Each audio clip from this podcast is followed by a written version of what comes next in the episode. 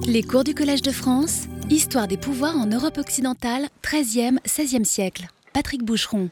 Bien, mesdames et messieurs, bonjour à tous. J'aimerais pouvoir commencer par un texte de Pierre Michon, que j'aime beaucoup, et qui se nomme Trois noms de bêtes pour WB. WB est Walter Benjamin et les noms de bêtes, ceux qu'Adam, le premier homme, crie à la face de Dieu, afin que tout soit nommé.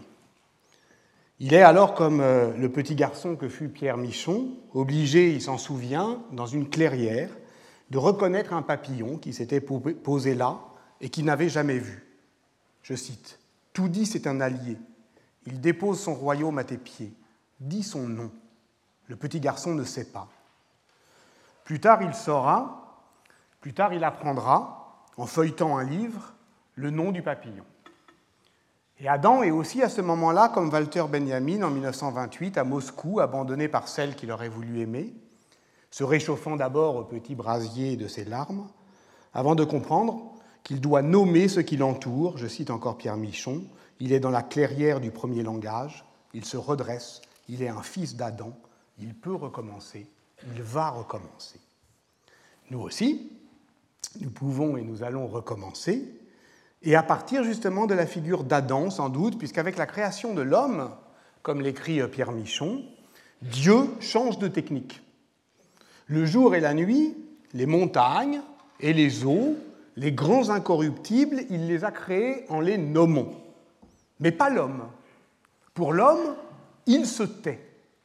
Il le fabrique muettement avec de la terre. Puis, dans la sombre foulée, toujours taciturne, il fabrique aussi avec de la terre tous les autres animaux.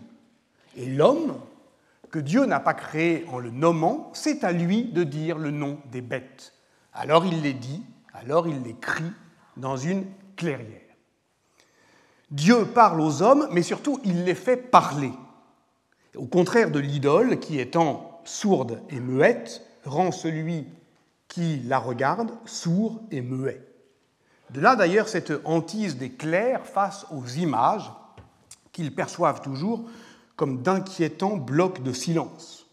Ainsi, l'écolâtre Bernard d'Angers, on y reviendra à la toute fin j'espère, lorsqu'il pénètre dans le sanctuaire de l'église Sainte-Foy de Conques dans les années 1010, Lorsqu'il se demande s'il va croire ou ne pas croire aux histoires qu'on est en train de raconter sur une petite fille martyrisée qui fait des miracles et qui se trouve, dont les reliques se trouvent là, il va y croire finalement, puisqu'il va rédiger lui-même ce Liber Miraculorum, qui est en même temps le récit de sa propre conversion, mais d'une conversion vers la foi des simples, d'une conversion à l'envers de ce que je vais tenter de décrire aujourd'hui. Et il est là, devant la statue reliquaire qui. Euh, le regarde muettement, euh, comme écrirait Pierre Michon, ou comme écrirait Georges Duby, c'est une phrase, je crois que c'est la phrase préférée euh, de Georges Duby pour Jacques Dallarin, mon ami, euh, dans Temps des cathédrales. Georges Duby dit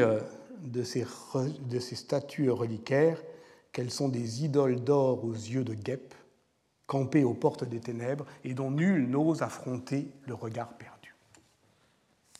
idole d'or aux yeux de guêpe. Bernard d'Angers donc a décrit la, petitesse de l'homme face à l'image, sa crainte de l'idole, mais aussi la nature de l'homme, qui est de nommer les choses, de donner un nom aux êtres vivants. Et tel est le pouvoir d'Adam, premier homme, et déjà homme sans qualité, dont le récit de la chute, euh, que l'on va aborder maintenant, est d'abord une fiction de la médiocrité.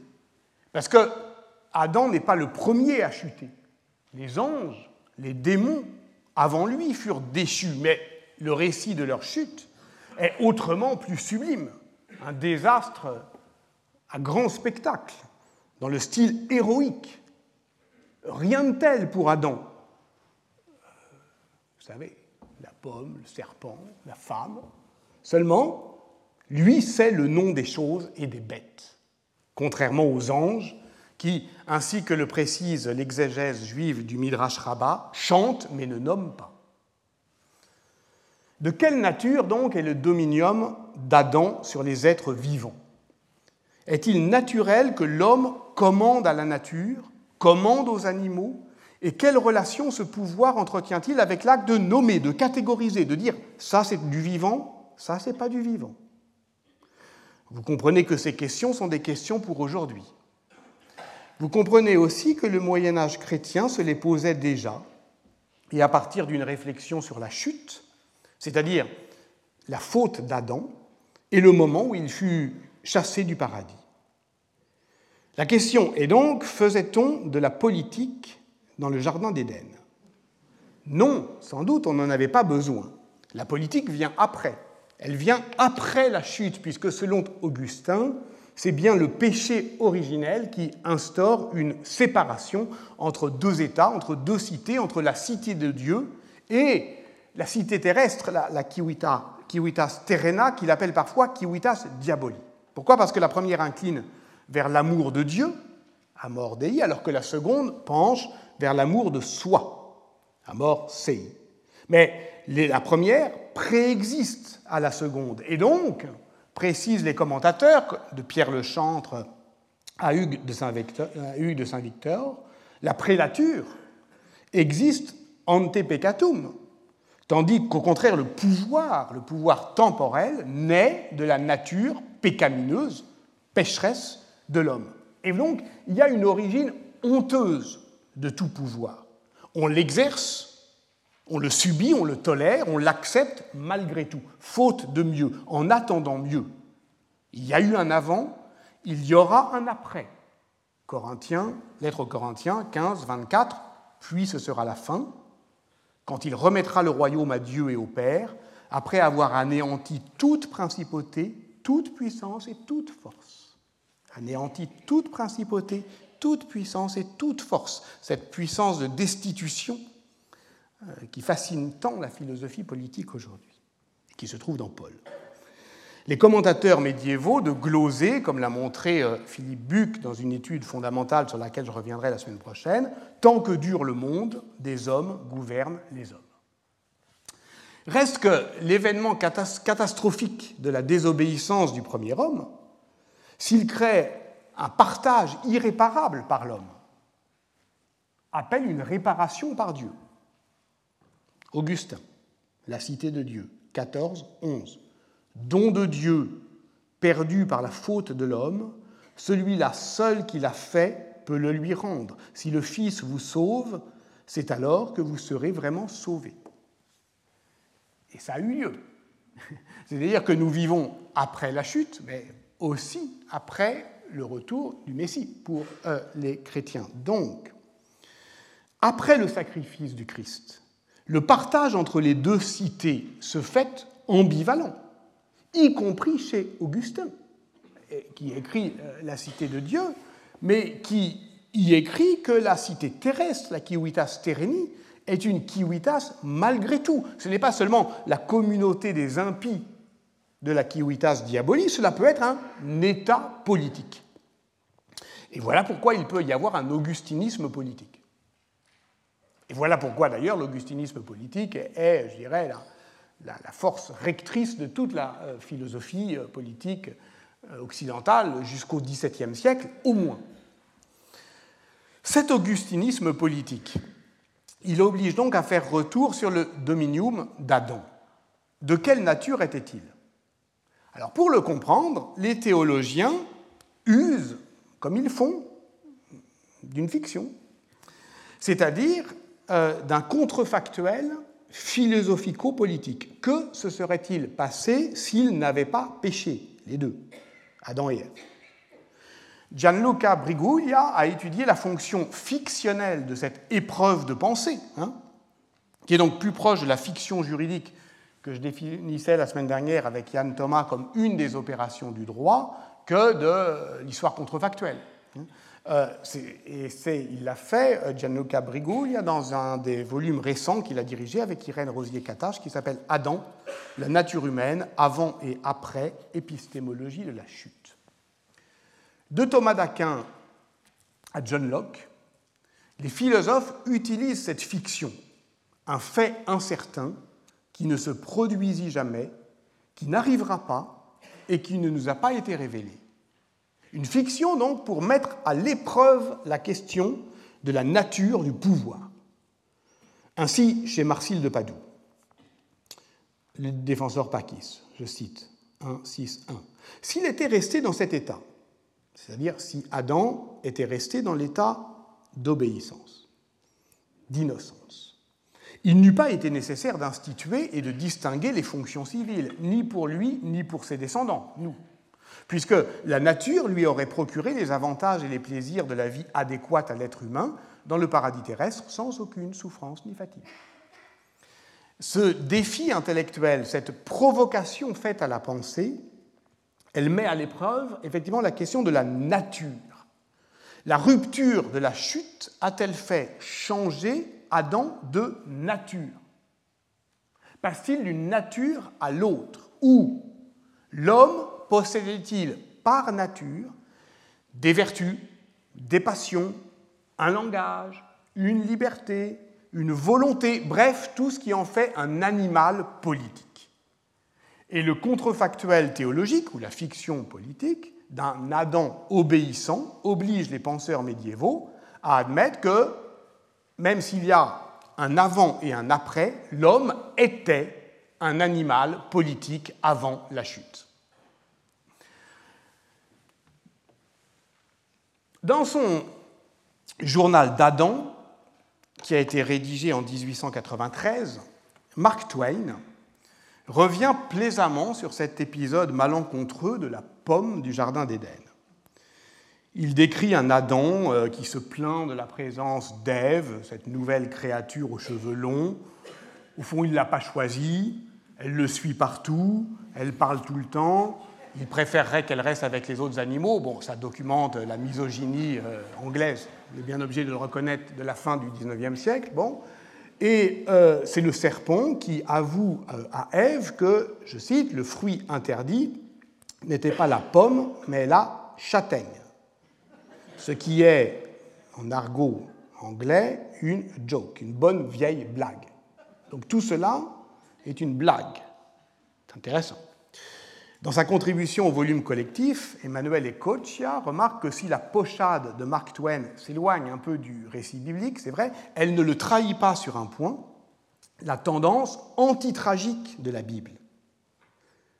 C'est la première action du premier homme à l'aube du monde, elle provoque une catastrophe, et pourtant ce récit biblique des origines ne met en scène euh, ni euh, bataille mémorable, ni fureur, ni geste surhumain. Il n'y a là rien de sauvage, rien d'impétueux, rien de mythologique, euh, en somme, mais l'histoire banale, stupide, d'un homme sans qualité.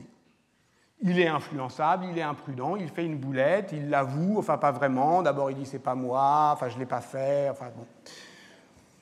En fait, il n'affecte pas la fierté farouche euh, du grand criminel, il a peur, Finalement, il avoue sa faute. Et que fait Dieu?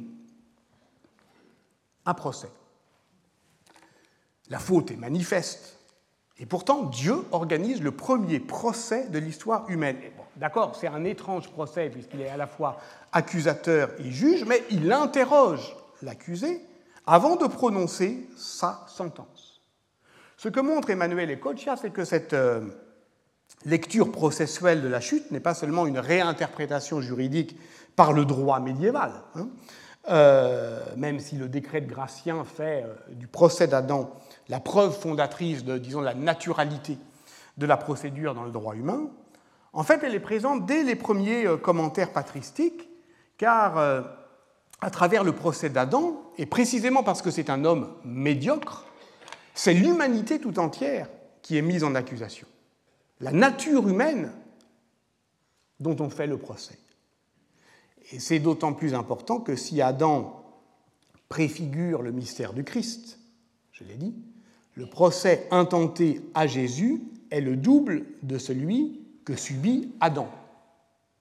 Parce que quand Jésus est jugé, c'est l'humanité qui juge Dieu par la voix de Pilate. Alors j'avais terminé le cours de la semaine dernière par l'évocation, sans doute bien trop allusive, des travaux euh, actuels d'Emmanuel Ecochia sur euh, euh, le christianisme comme révolution normative de la, de la narrativité. Le Messie est venu pour apporter au monde une loi nouvelle.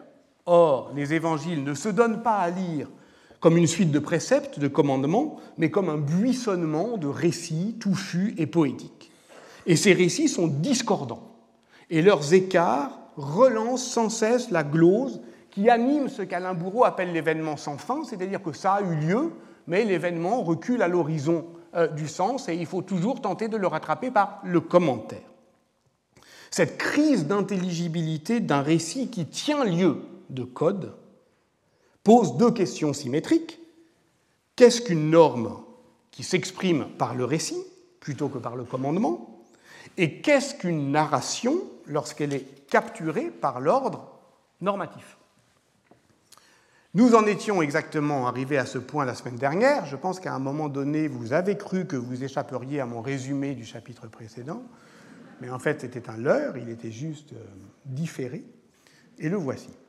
Euh, et voici pourquoi, au fond, si la littérature chrétienne s'inscrit bien dans cette invasion du romanesque décrite par Glenn Bowersock pour caractériser la production écrite de l'Empire gréco-romain au 1er siècle, et même plus exactement euh, pendant le règne de Néron, parce que là, ça apparaît véritablement Néron pour notre sujet comme une rupture, et je pose un petit caillou que je relèverai plus tard, l'exception chrétienne consiste à produire au fond des biographies plurielles d'un seul personnage, quand au contraire les auteurs romains, euh, païens, produisaient des collections biographiques, des portraits de groupe, hein, une seule biographie pour euh, plusieurs personnages. L'exception chrétienne, c'est plusieurs biographies pour un seul personnage. Et voici aussi d'ailleurs pourquoi la géographie, donc l'étude des récits de saints, ne doit pas négliger le fait que ces récits de vie s'achèvent toujours par des règles. C'est bien parce que la narration est capturée par l'ordre normatif qu'elle norme en retour la totalité de l'existence, mêlant inextricablement vie et morale, et c'est précisément ce que Giorgio Agamben appelle une règle de vie. On croyait au Moyen Âge, ou on feignait de croire, que Gratien, l'auteur en partie mythique, à qui l'on attribue cette œuvre collective qu'est le décret, hein, dit euh, concorde des canons discordants dans les années 1140-1150, donc fondement euh, du droit canon, que Pierre d'une part, et Pierre Lombard, d'autre part, auteur à partir de 1152 du livre des sentences, étaient deux frères jumeaux. Car le premier fonde le droit canonique et le second la théologie scolastique, et que ces deux fondations sont jumelles. D'ailleurs, pour faire bonne mesure, on ajoute parfois à cette légende, en l'occurrence une fiction politique, que le créateur de l'histoire, de l'histoire ecclésiastique, Pierre le Mangeur, Petrus Comestor, est également issu de la même mère, mais d'une union adultérine. Parce que l'histoire est toujours adultérine. Euh, si le droit et la théologie sont des disciplines jumelles, elles le sont, et cela c'est encore Alain Bourreau qui l'a montré dans un article essentiel paru euh, en 92 dans les Annales, sous le titre Droit et théologie au XIIIe siècle droit et théologie sont jumelles au XIIIe siècle parce qu'elles envisagent de la même manière la construction de la vérité. Ce que le décret de Gratien appelle en droit des discordencia, les sentences de Pierre Lombard les appellent en théologie des dissonantia. Mais dans les deux cas, ces discordances ou ces dissonances produisent le doute qui suscite l'enquête et c'est par la confrontation des témoignages dans le cadre euh, de la justice inquisitoriale ou des questions dans le cadre de la dispute scolastique que surgit le vrai. Car, je cite Pierre Abélard dans son Sic et non, oui et non, car c'est en doutant nous en venons à l'enquête et c'est en enquêtant que nous percevons la vérité. Nous percevons la vérité qui se construit collectivement, dans la dispute, dans la confrontation des discordances. Personne ne l'a, cette vérité. Cette convergence culturelle et sociale entre le monde des juges et celui des universitaires, crée les conditions pratiques de ce qu'on pourrait appeler la complicité cognitive entre les procédures inquisitoires et les questions disputées. Et ainsi se crée symétriquement la généalogie chrétienne de la persona et la construction juridique de la personne comme fiction véridique. Donc on retrouve ici la question de la nature du genre humain, donc de la nature d'Adam avant et après la chute, mais on retrouve aussi l'efficace de cette double corporéité du souverain qui fonde la persona ficta des deux corps du roi d'Ernst Kantorowicz. Nous l'avons abordé la semaine dernière comme une tentative de démontage du théologico-politique à partir du moment où la fiction devient réversible, à partir du moment où elle se retourne contre celui qui en profitait. C'est la tragédie de Richard II, la défaite de son corps politique, à partir du moment où le souverain, sans mourir en lui, la gémelléité constitutive qui le faisait en même temps fils de la grandeur, la grandeur divine, et fils de la fragilité, la fragilité humaine. Mais cette fiction, pour fonctionner, n'a pas besoin d'être crue. Il lui suffit d'être mise en scène. Et c'est en ce sens qu'elle s'oppose au pouvoir thaumaturgique des rois que Marc Bloch décrivait à la manière des bobards de la Première Guerre mondiale comme l'éclat trompeur des rois. Et voilà pourquoi nous avons passé longtemps la semaine dernière à creuser ce que j'ai proposé d'appeler l'archéologie de l'erreur collective, parce qu'il s'agissait au fond de prendre à rebours ces traductions françaises de Machiavel sur lesquelles j'avais commencé euh, la séance et qui transformaient au XVIIe siècle l'imagination en erreur du vulgaire. Or, la commune opinion n'est pas l'opinion du commun. Ce qui nous trompe le plus souvent, dit Machiavel, c'est l'imagination des doctes, l'accord des voix autorisées, euh, alors que euh, l'accord des voix autorisées qui nous trompe, au fond, plus sûrement que cette opinion universelle qui réussit dans ses euh, pronostics, car, je le cite, ce n'est pas sans raison que l'on compare la voix du peuple à celle de Dieu. Ça, c'est ce qu'on a fait la semaine dernière. J'en profite, au passage, pour répondre à quelques questions ou critiques qui m'ont été adressées sur l'adresse ouverte à cet effet. je rappelle qu'elle vous est ouverte, fiction au pluriel politique collège-de-france.fr, on m'a reproché, euh, peut-être à juste titre, un anti-Trumpisme primaire et qualifié de fixette cette attention portée à ce qui se déroule sous nos yeux. Alors, une précision importante.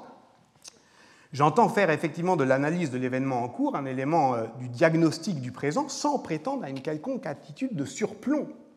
C'est bien ça que j'essaye de montrer. Évidemment, pas de mépris, encore moins de moquerie, parce que nous y sommes nous sommes embarqués dans cette histoire qui, pour le coup, est proprement mondiale.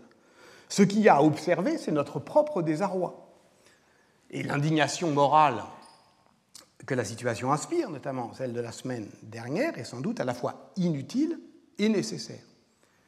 Parce qu'il est difficile de ne pas voir, par exemple, dans l'engouement qu'on nous annonce aux États-Unis pour le roman de George Orwell, 1984.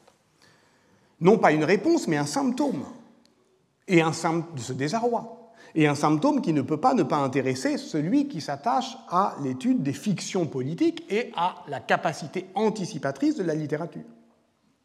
Pourquoi on relit aujourd'hui 1984 roman de George Orwell, paru en 1949. Est-ce que la littérature ne prédit pas plus l'avenir qu'elle n'en prévient les dangers? Elle les prévient, oui, mais au sens où elle alerte sur une catastrophe qui, précisément parce qu'on a été alerté, ne vient jamais comme on l'avait imaginé. C'est très exactement ce que Pierre Bayard, dans son livre récent Le Titanic fera naufrage, euh, explore la capacité prémonitoire de la littérature, ce qu'il appelle ses avertissements, euh, en, euh, ben, en parlant justement du procès de Kafka, on remarquera au passage qu'il consonne étrangement avec le procès d'Adam par Dieu et le procès de Dieu par les hommes, manifestant dans les deux cas la disproportion entre la faute et le châtiment. En tout cas, ce qui est certain, c'est que, voilà, nous avons, certains d'entre vous ont vécu avant et après 1984, au moment où la dystopie rejoint l'année 1984, euh, qui ne s'est pas déroulée comme George Orwell en avait fait le récit. Donc, nous ne lisons plus son roman à la manière d'une anticipation ou d'une préfiguration d'un régime totalitaire, car nous savons désormais que le totalitarisme est une catégorie destinée non pas à décrire le réel politique, mais à le conformer à une figure définie par avance. Le totalitarisme, c'est le moment euh, où, au sortir de la guerre, les démocraties libérales entendent démontrer que le communisme poursuit le nazisme par d'autres moyens. Donc, d'une certaine manière, le totalitarisme est une fiction politique qui s'expérimente d'abord dans la fable, Orwell 1949, avant de s'imposer dans la théorie, Arendt 1951. Or, nous savons que ce qui est arrivé, ce après, ce qui vient aujourd'hui, en tient lieu et n'a pas de nom. Si nous sommes des animaux politiques, nous avons donc à le nommer, ce qui arrive. George Orwell imaginait la tyrannie d'un ministère de la vérité, et ce n'est pas ça qui est advenu. Et nous ne savons pas d'ailleurs si ce qui advient est pire ou pas. Je cite Orwell, le parti disait de rejeter le témoignage des yeux et des oreilles. C'est euh, le personnage principal de ce roman d'anticipation, Winston Smith, qui dit ceci. Et encore, ce n'était pas seulement la validité de l'expérience, mais l'existence même d'une réalité extérieure qui était tacitement niée. C'est de ça dont je vais parler aujourd'hui. C'est-à-dire comment, effectivement, une certaine orthodoxie de l'invraisemblable impose, a imposé euh, au Moyen Âge euh, de euh, rejeter le témoignage des yeux et des oreilles.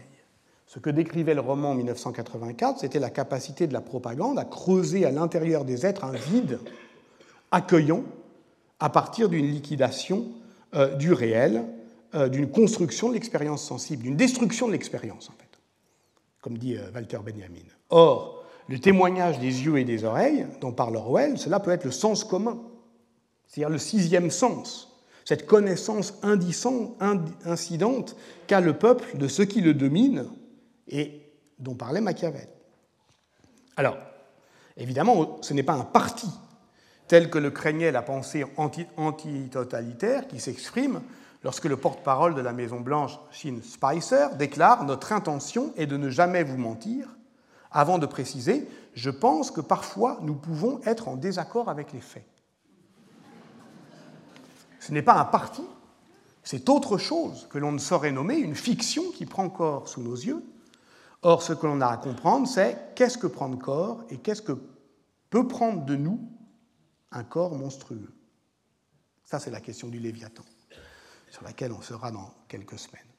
Gramsci lisait Le Prince de Machiavel en lisant Partie, où il était écrit Prince.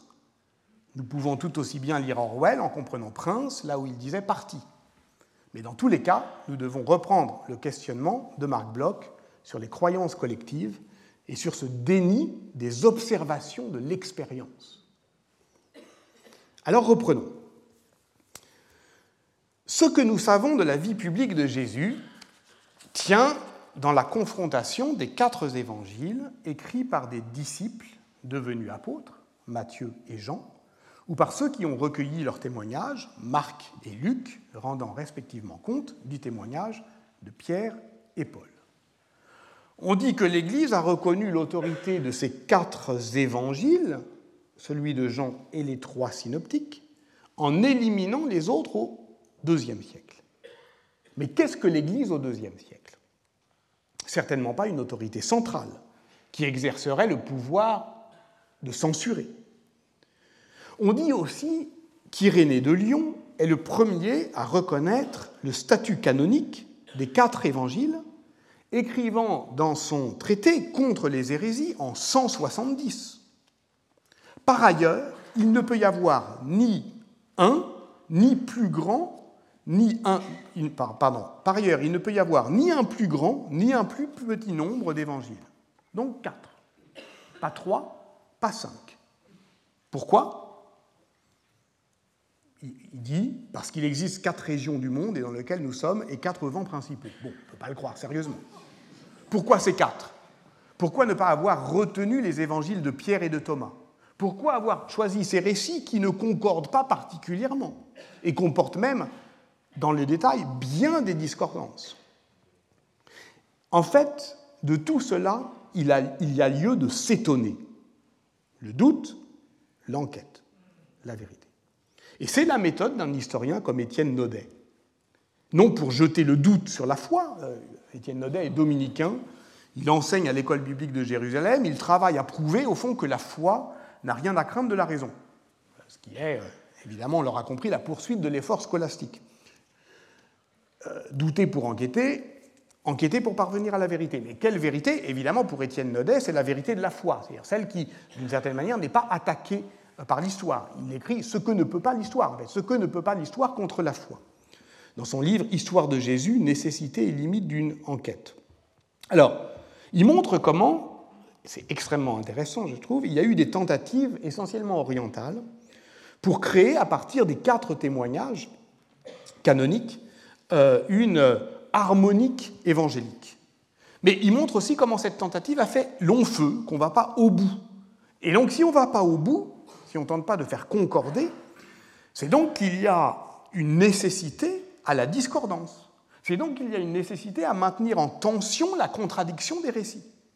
Car ceux-ci ne sont pas des comptes rendus des faits et gestes de Jésus, mais des contenus de foi qui prouvent que Jésus a accompli les Écritures qu'il est venu pour dire et pour faire tout ce que l'ancienne loi préfigurait.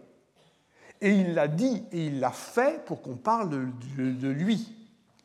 Et pour que les récits divergents trouvent leur point de convergence dans l'accomplissement d'un rituel qui est un rituel de commémoration.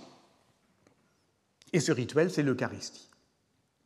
Et c'est par un chapitre sur la célébration eucharistique que commence le livre d'Étienne Naudet qui dit au fond, pour comprendre les évangiles, il faut d'abord voir vers où ça converge, vers l'Eucharistie, qui se compose traditionnellement, écrit-il, de deux parties, une liturgie de la parole et un rite proprement sacramentel. Le mystère eucharistique, au cours duquel a lieu entre les mains du prêtre et devant les fidèles la transsubstantiation aujourd'hui du pain en corps et du vin en sang du Christ, aujourd'hui pour ceux qui y croient, évidemment, présence par la parole, puis présence par le pain et le vin, la réactualisation de la présence de Dieu est proclamée avant de se manifester par les signes que l'on reçoit en commun. Et c'est par le chant et la sacramentalité que se donne la relation à Dieu. Donc, cette relation n'est pas de pensée, elle engage le corps. Elle fait corps, littéralement, avec l'absorption de l'hostie. La fin de la liturgie eucharistique, c'est l'envoi, qui est bien davantage qu'un ordre de dispersion, retourner dans vos foyers. Ça veut dire le Christ envoie en mission ceux qui sont porteurs d'une parole qui les dépasse. Dieu donne une langue. Dieu donne le pouvoir de dire. Dieu est celui qui fait parler. Et nous voilà ramenés à ce métier d'homme, celui d'Adam, qui avant la chute était déjà un animal politique en tant qu'il avait le pouvoir de nommer les choses et les êtres qui, inquiétantes ou familières, douces ou sauvages, venaient à lui, que ça lui plaise ou non. Voilà ce dont je voudrais parler aujourd'hui, de la société médiévale engagée comme, c'est le titre, société eucharistique. C'est le titre un peu audacieux que je proposerai ici. Je partirai donc de l'hypothèse que le mystère eucharistique est bien, si l'on suit Étienne Naudet, au cœur de la révolution narrative du christianisme, donc de sa capacité à fictionner, bien différente, hein, on le comprend, de la raison mythologique des sociétés antiques. En ce sens, pour reprendre la distinction qui nous avait été utile de Gérard Genette, c'est une figure davantage qu'une fiction, euh, parce que c'est une esquisse euh, de récit. Or, euh, cette révolution narrative, on l'a vu, était aussi une révolution normative. C'est une manière de capturer tout récit dans l'ordre dogmatique. Et voilà pourquoi cette figure qu'est le mystère eucharistique configure toute la société. Quelle est cette esquisse de fiction qui façonne, invente, représente et feint, ce sont tous les sens du verbe latin fingere, la société. Seulement, elle le fait de manière obscure, difficile à croire, et pour tout dire invraisemblable. Et voilà pourquoi je propose d'appeler métaphore plutôt que figure l'Eucharistie dans la société médiévale, parce que c'est une métaphore rectrice. Je m'appuie ici sur le philosophe Hans Blumenberg et sur ce qu'il a proposé d'appeler une métaphorologie, qui m'intéresse en tant qu'elle débouche sur une théorie de la préfiguration, dont nous aurons besoin dans quelques semaines. Pour Blumenberg, je le dis de manière brève et provisoire, afin de poser une pierre d'attente, euh, le monde n'est pas fiable, mais il est lisible. Et, la métaphore devance notre capacité de conceptualisation, elle se porte au-devant de la lisibilité du monde. Voilà. Donc elle, nous permet au fond de porter une parole qui nous dépasse. Alors, dans les premiers temps du christianisme, la célébration eucharistique est en fait, je l'ai dit, pour euh, la communauté des fidèles, rien d'autre qu'un acte de mémoire. Ils suivent en cela le message du Christ, vous ferez cela en mémoire de moi. Que font-ils? Boire le vin et manger le pain, qui est le pain euh, ordinaire, hein, le pain levé, pour commémorer euh, le sacrifice du Christ, le pain symbolisant le corps et le vin le sang. C'est bien de symboles dont il s'agit, pas d'autre chose. Le Christ est présent dans le sacrement comme figure, et il y a la même distance entre l'hostie et le corps de Jésus qu'entre le signe et la chose qu'il signifie. Ah bah tiens, nous retrouvons un vieil ami, Ambroise de Milan, à qui ces ouailles posaient au IVe siècle une question bien embarrassante. Euh, qu'est-ce qui nous prouve au fait que l'on reçoit le corps de Christ et non le pain ordinaire? À cela, Ambroise répondait, rassurez-vous, ne confondez pas ce que vous voyez avec ce que vous croyez. L'œil corporel reconnaît l'apparence du pain, et vous avez raison, c'est du pain. Mais l'œil du cœur mène vers le Christ. Il faut donc percer les apparences pour voir l'invisible. Et si j'ose ce sacrilège de commenter euh, Ambroise avec le porte-parole actuel de la Maison-Blanche, accepter d'être en désaccord avec les faits. Je regrette déjà ce que je viens de dire. Je, euh, vais plutôt le dire avec Augustin qu'il exprime magnifiquement dans, un de ses sermons. On appelle cela des sacrements, mes frères, parce que ce que l'on voit en eux n'est pas ce que l'on comprend intellectuellement. Ce que l'on voit a une apparence corporelle et ce que l'on comprend intellectuellement a un effet spirituel. C'est ça le signe pour euh, Augustin. Euh, c'est, euh, Irène Rosier-Catache l'a montré, ça fait venir quelque chose à la connaissance en l'offrant au sens dans sa forme visible. Mais visible, ça veut dire sensible. Ça opère le passage du visible à l'invisible. Donc, ça, c'est la conception traditionnelle, en fait, symbolique du sacrement, qui s'accompagne d'une proximité entre les fidèles et l'autel, où se commémore le sacrifice. De toute façon, c'est un moment où on mange avec l'éclair un pain qui est celui de l'alimentation courante. Bon. Seulement, tout ça bouge à partir du IXe siècle on commence à établir une distance grandissante avec la réalité profane. On utilise pour le sacrifice des pains azimes, non fermentés. C'est ce qui crée d'ailleurs une vraie divergence avec le christianisme oriental. Il y a le rituel de l'élévation. Donc tout cela éloigne le mystère et pourtant les théologiens défendent toujours bah, la seule théorie augustinienne du signe qu'ils ont euh, en stock. Euh, mais celle-ci est, vous le comprenez, de plus en plus en porte-à-faux par rapport aux pratiques liturgiques. Et de là, effectivement, quand ça craque, les premières querelles eucharistiques. Comme l'a montré Aurélien Robert, Béranger de Tours, lorsqu'il défend au XIe siècle la notion de conversio intelligibilis, demeure dans la stricte tradition augustinienne. C'est un bon élève, bon gars. Que change le mystère eucharistique? Pas la nature du pain. Sur le plan sensible, le pain reste du pain. Mais on ne le voit plus comme tel car la consécration fait du pain le signe du corps du Christ. Par conséquent, oui, il y a une conversion, mais elle ne se situe pas sur le plan sensible, mais sur le plan intelligible. C'est une conversion intelligibilis. Or, Béranger de Tours va être violemment attaqué par des théologiens qui sont appuyés sur Léon, par Léon IX et Grégoire VII, par tous les principaux acteurs de la réforme de l'Église. Il va être convoqué par les conciles de Rome et de Vercelli, il va être obligé de se rétracter. Sa doctrine est condamnée par une bulle pontificale en 1059 qui affirme, je cite, le pain et le vin sont le vrai corps et le vrai sang du Christ. Ils sont physiquement pris et vraiment mangés par les fidèles. Et ça, c'est la nouvelle doctrine de l'Église. Elle tombe comme la foudre. Le sacrement eucharistique produit une métamorphose qu'on commence à appeler en 1140, toujours cette année où tout s'aligne, transsubstantiation. L'hostie n'est plus le symbole d'un acte de mémoire, c'est essentiellement le corps du Christ. C'est celui que l'on mange, éprouvant physiquement la présence réelle du Christ dans le pain qui a changé de substance.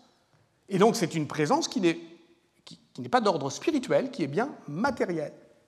vous voyez que cette théorie de la présence réelle, qui triomphe définitivement sur le plan doctrinal et disciplinaire par le Concile de la 34 en 1215. C'est un coup de force théorique. Ça impose une euh, théologie du réalisme eucharistique qui n'a aucun fondement scripturaire. Et c'est là où euh, on doit s'éloigner de la démarche d'Étienne euh, Naudet, parce qu'elle demeure quand même apologétique, en tant qu'elle fait converger l'analyse sémantique des évangiles vers la réalisation de la célébration eucharistique, telle que les catholiques la pratiquent et la comprennent aujourd'hui, c'est-à-dire telle que l'histoire l'a transformée. Parce que tout cela résulte bien, vous voyez, d'un renversement complet faisant de l'ancienne orthodoxie, Béranger de Tours n'est qu'un honnête augustinien, la nouvelle hérésie. Donc c'est celui qui continue à, dire ce qu'on croyait, qui se trouve foudroyé. Et donc la coupure grégorienne est bien ici une révolution conceptuelle, en fait une révolution tout court. Elle impose un second christianisme qui réordonne le monde de part et d'autre d'une grande séparation, vous le savez, entre clerc et, laïc. Alors, il, appartient à Jérôme Bachet, dans son livre sur la civilisation féodale, paru en 2004, mais aussi plus récemment dans son Corps et âme, une histoire de la personne au Moyen Âge, paru cette année, d'avoir tiré toutes les conséquences de cette révolution grégorienne du réalisme eucharistique. Le caractère extraordinaire de la transsubstantiation impose aux laïcs qu'ils adorent la présence réelle du Christ. Le rituel de l'élévation de l'hostie impose donc, s'impose au cœur de la liturgie. Les laïcs sont éloignés du mystère, ils ne boivent plus au calice, la communion se fait rare, ils sont donc conviés à voir et à voir de loin.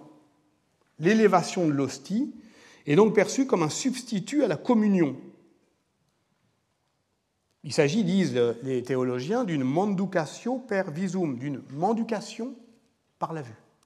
Regardez. Et ça vous rentrera dans le corps. Dans Le croire et le voir, euh, son grand livre sur euh, l'art des cathédrales, Roland Recht a montré que le rituel de l'élévation de l'hostie, qui s'impose en Europe au XIIIe siècle, commande toute l'architecture gothique en un système qui, je le cite, rend visible en un point donné de l'espace la présence réelle du Christ. Or, ce point donné, c'est le point de fuite vers l'autel et vers lequel convergent tous les regards. Et c'est à partir de lui que s'organise la succession rythmique des travées, l'alignement des murs, cet effet perspectif d'un monde ordonné de bas en haut. Et si la verticalité, sans cesse accentuée, de l'architecture à partir du XIIe siècle, monte à l'assaut du ciel, ce n'est pas seulement par goût de la prouesse, mais parce que c'est l'agencement d'un monde ordonné par cette élévation. C'est un système spatial qui se donne à voir, par exemple, euh, euh, qui se rend visible dans le retable des sept sacrements qui est peint en 1445 par le flamand euh, Roger van der Weyden, où il y a sur le panneau central le Christ qui est supplicié dans l'Église, c'est bien lui, il est crucifié au moment même, effectivement, de l'Eucharistie. C'est vraiment lui, c'est vraiment maintenant. Les femmes qui le pleurent sont au, pied de la croix contemporaine des fidèles qui vaquent dans l'Église. Le passé et le présent sont de plein pied.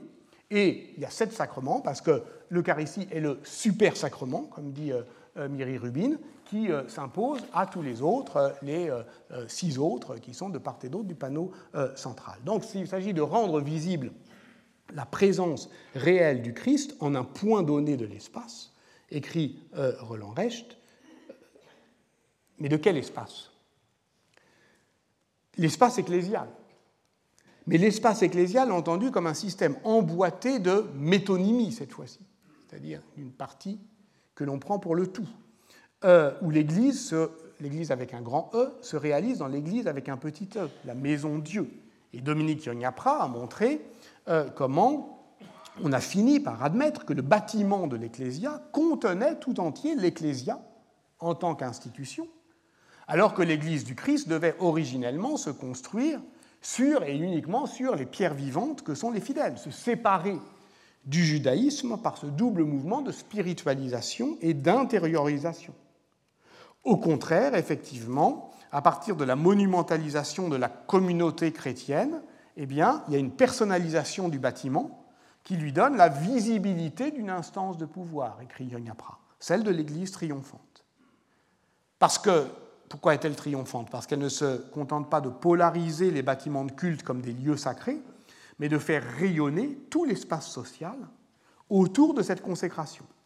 Alors on pourrait par exemple ici décrire l'invention d'une nouvelle fête dédiée euh, au sacrement eucharistique, toujours au XIIIe siècle, la fête Dieu, euh, lors de laquelle l'hostie consacrée, exhibée dans un ostensoir transparent et portée en procession dans la ville, sous un dais, faisons une nouvelle liturgie dont l'office est rédigé par Thomas d'Aquin et qui se nomme Corpus Christi. Cette déambulation qui fait, euh, par laquelle l'objet sacré sort de son lieu et prend possession de l'espace urbain, on sait aujourd'hui que la cérémonie de l'entrée royale, à partir du XIVe siècle, en est un calque. C'est-à-dire que l'entrée devient une fête roi, et ce rituel d'un roi transporté lui aussi sous un dais en fait une hostie vivante. On y reviendra. Donc, on comprend comment la doctrine du réalisme eucharistique ne se contente pas d'exalter la dignité du lieu sacré où s'accomplit le mystère, ni le pouvoir de ceux entre les mains desquels il se réalise. Ça contribue à l'ordonnancement spatial de ce que Jérôme Bachet continue à appeler le système féodal à partir de la polarisation des lieux consacrés. Car ce système emboîté de métonymie manifeste rituellement l'unité de la chrétienté tout entière, puisque le repas eucharistique fait entrer dans la communauté de l'Église universelle. Or, comme l'écrit Jérôme Bachet, en incorporant le corps du Christ, l'hostie, les fidèles s'incorporent au corps du Christ, l'Église. Sur ce point, Jérôme Bachet est dépendant de la théorie englobante de l'Ecclésia qui a été proposée euh, par Alain Guéraud en 1980 dans un livre un peu rude, âpre, qui s'appelle Le féodalisme, un horizon euh, théorique, qui, qui, disait déjà que la doctrine de la présence réelle faisait du sacrifice eucharistique un rituel de réciprocité non symétrique qui fait se superposer trois couples d'opposition, profane sacré, laïque clair et dominé dominant. Et c'est bien cela que euh, Guéraud euh, appelle féodalisme, hein, ce système total, sinon totalitaire, du dominium, où l'Église et la société sont deux réalités coextensives qui se confondent précisément dans l'Ecclésia. Et voilà pourquoi, je cite Alain Guéraud, supprimer la transsubstantiation, c'était presque directement s'attaquer au rapport féodal. Et c'est effectivement sur ce point, on le développera la semaine prochaine, que pèse la contestation protestante, au moins dans sa version calviniste. On comprend donc pourquoi décrire la société médiévale comme ce que je propose d'appeler une société eucharistique peut être séduisant. Outre le fait que cela propose une théorie englobante qui permet de faire le deuil du paradigme perdu du tout féodal, ça la recale sur une chronologie de l'histoire des pouvoirs 13e, 16e, qui a cours aujourd'hui. Mais j'ai déjà eu l'occasion de dire qu'il y avait là un risque de prendre les désirs grégoriens pour des réalités sociales, de confondre un projet idéologique avec sa mise en œuvre, de négliger le fait que l'histoire des pouvoirs du XIIIe au XVIe siècle est celle aussi de la mise en échec du projet grégorien d'englobement de la société politique. Bref, en un mot, et pour revenir à George Orwell, de ne pas voir qu'il n'y a pas eu de Big Brother médiéval. Et sans doute peut-on parler de société eucharistique alors, mais il faut euh, en tout cas repérer tout ce que cette métaphore rectrice laisse échapper, ce qu'elle laisse en chemin de doutes, d'interrogations, d'inquiétudes, de failles politiques, de jeux dans les systèmes de croyances, de bricolage, de négociations de sens, bref, pour parler comme Michel Foucault, de contre-conduite tout ce qu'elle autorise de contre-conduite. C'est dans ces failles que nous tenterons de nous immiscer la semaine prochaine. Je rappelle qu'il y a cours la semaine prochaine, mais pas la semaine suivante. Et je rappelle aussi que vous pouvez trouver sur le site et sur les affiches le programme du colloque Vision euh, de l'histoire qui commence vendredi. Quelques mots donc euh, pour terminer euh, à s'immiscer dans ces failles de la faiblesse de croire.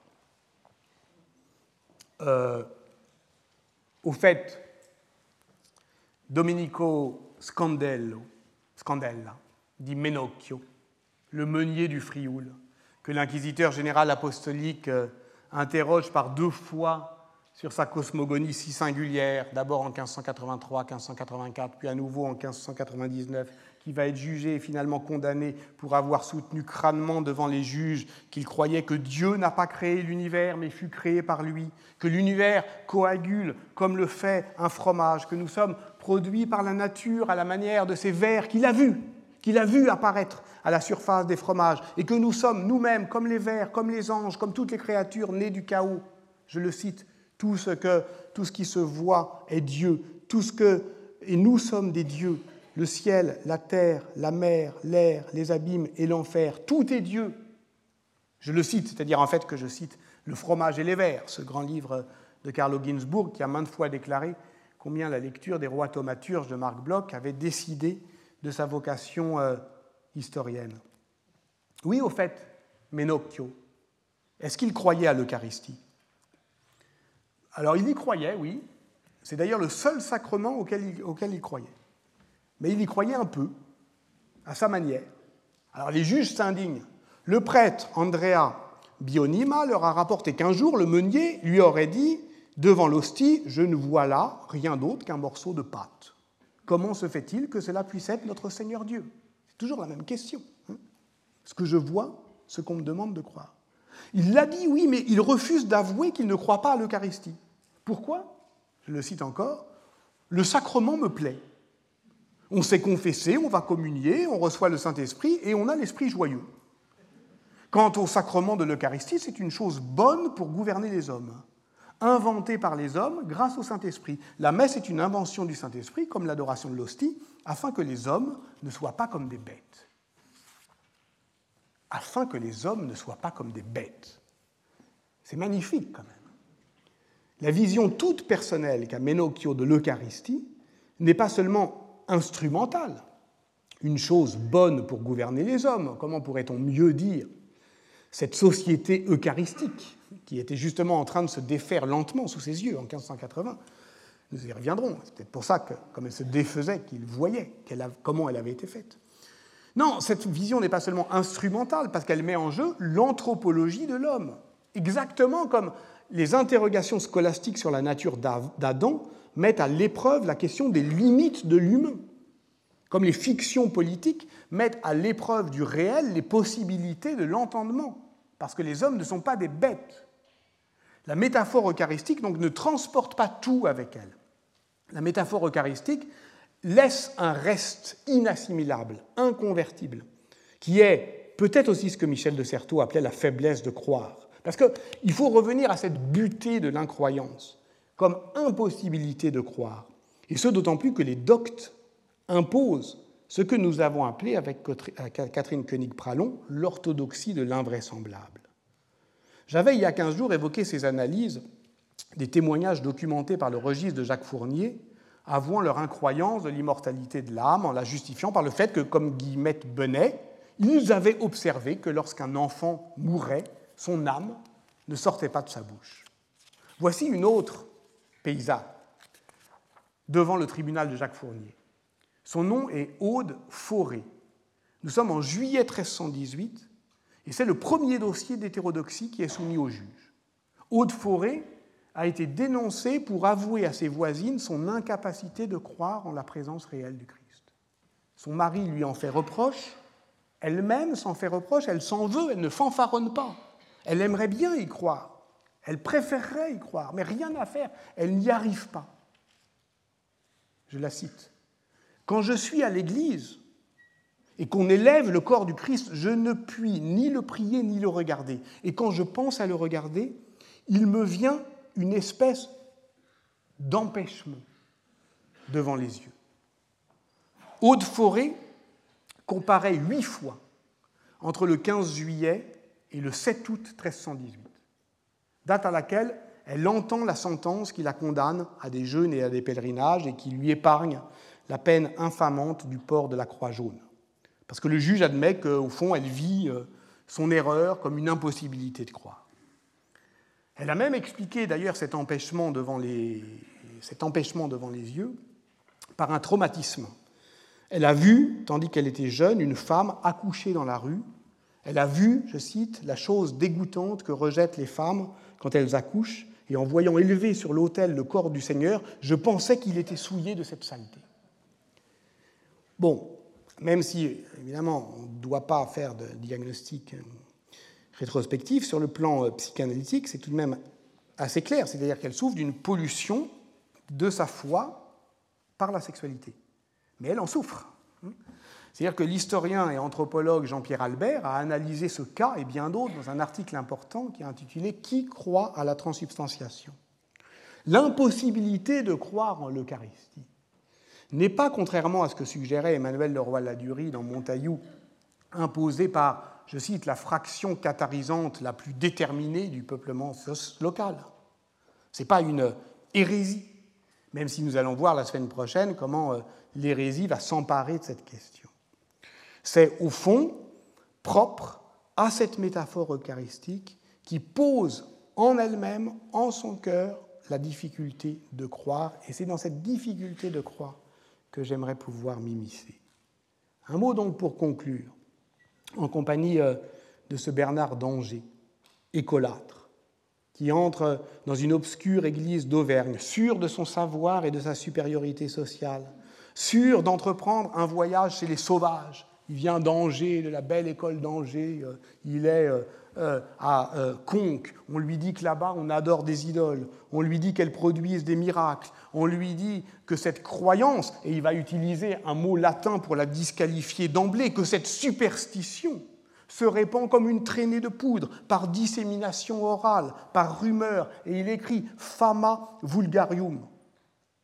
Alors, il se dit, il arrive et il dit ça recommence. Qu'est-ce qui recommence? Eh bien, cette encombrante affaire des images qui a déchiré euh, l'Occident euh, au temps euh, de Charlemagne, cet iconoclasme latent qui fait qu'on s'inquiète de ces blocs de silence, idole aux yeux de guêpe.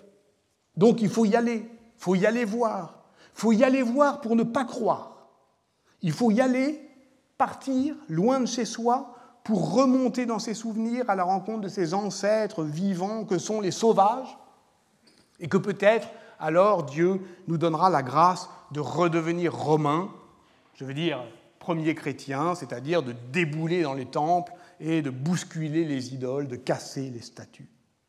Et donc il raconte comment effectivement euh, il se plante devant la statue, devant la majestas, il est avec un copain, euh, enfin un disciple, je me tourne vers mon compagnon Bernier et lui adresse en latin ces mots. Que penses-tu, frère, de cette idole? Jupiter ou Mars n'aurait-il pas agréé une statue pareille?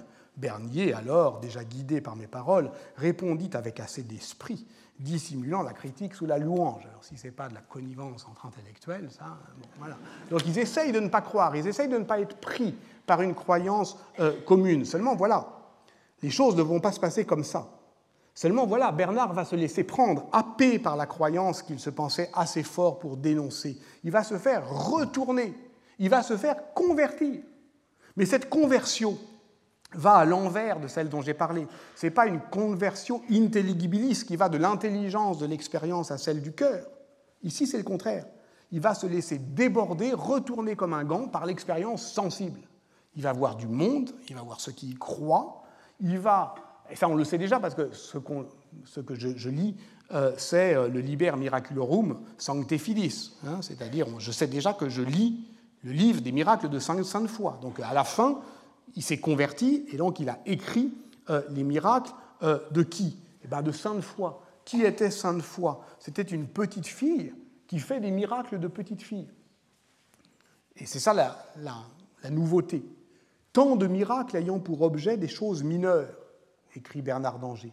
C'est-à-dire que c'est une sainte qui est morte à 11 ans et qui redonne la vie à des mulets, qui ressuscite des poules, euh, qui multiplie les bracelets, qui est coquette, qui est coquine, qui vole des bijoux aux nobles dames, qui se moque des chevaliers. Alors, il y a évidemment une dérision qui est socialement marquée et dont on peut faire une lecture historique, qui est orientée par la critique de la violence chevaleresque, comme le propose à juste titre Dominique Barthélemy. Mais on peut aussi euh, remarquer, euh, et ce n'est pas incompatible, euh, avec l'anthropologie qu'elle incarne, sainte fois, la figure du trickster, c'est-à-dire du farceur. Les, les, habitants de Conques, je cite Bernard d'Angers, et ça c'est magnifique parce qu'il faudra s'en souvenir quand on aura effectivement à parler d'autres personnages, de farceurs, de blagueurs. Les habitants de Conques comprenant les choses en rustique, les appelle les jokas de sainte foi. Comprenant en rustique, mais ça veut dire qu'ils comprennent très bien. Les jokas, les jokes, d'une sainte qui fait des blagues. Et c'est ça qui va faire céder les défenses de Bernard d'Angers. C'est ça qui va, euh, au fond, euh, euh, lui permettre de soutenir le regard euh, de l'idole aux yeux de guêpe. C'est ça qui va, au fond, faire tomber toute sa prévention, toute son arrogance euh, d'intellectuel. Alors évidemment, on pourrait dire bah, c'est une défaite de la pensée, puisqu'il se met à croire à des miracles. Peut-être, mais pour de bonnes raisons, liées à l'expérience. Et je voudrais, pour terminer tout à fait, lire ce qu'il en dit dans lequel peuvent se retrouver effectivement et Marc Bloch, et Carlo Ginzburg, et Ernst Kantorowicz, tous ceux qui ont effectivement tenté euh, de saisir euh, euh, la faiblesse du croire. Mais je cite Bernard d'Angers, et nous sommes en 1010. Si la nouveauté extraordinaire de ces miracles vous inquiète, je vous demande une chose. Avant tout, mes frères, quand je serai revenu de Conques, allez-y, non pas tant pour prier que pour observer, afin de ne pas juger faux, de manière catégorique, quelque chose que vous ne connaissez pas.